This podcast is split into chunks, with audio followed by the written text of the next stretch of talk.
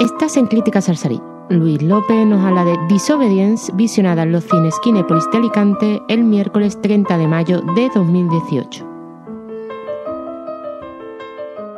Bueno, salgo de ver la película Desobediencia, Disobedience, protagonizada por Rachel Weisz y Rachel McAdams, y dirigida por el mismo autor de la película Una mujer fantástica,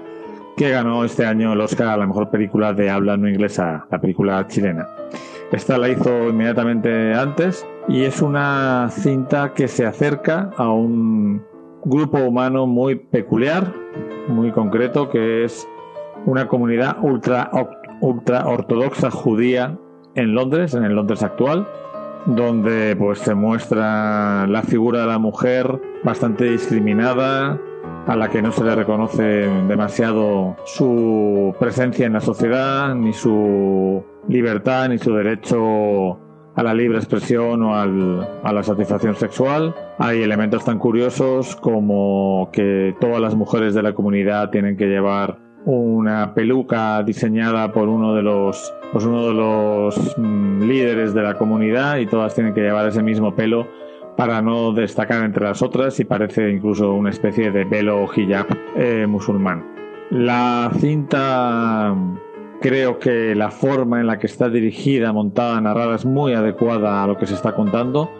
Quizá pueda parecer en algunos momentos lenta, un poco premiosa,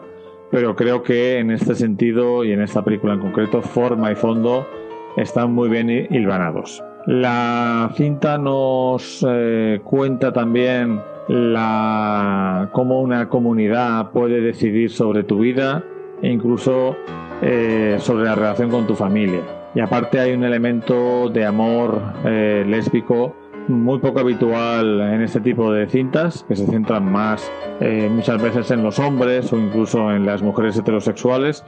pero esto es una novedad importante y la película está absolutamente favorecida por el trabajo interpretativo de las dos Rachel, que están magníficas y que muestran muy bien el, cada una su tipo de personaje, uno más fuerte, el de Rachel Weisz,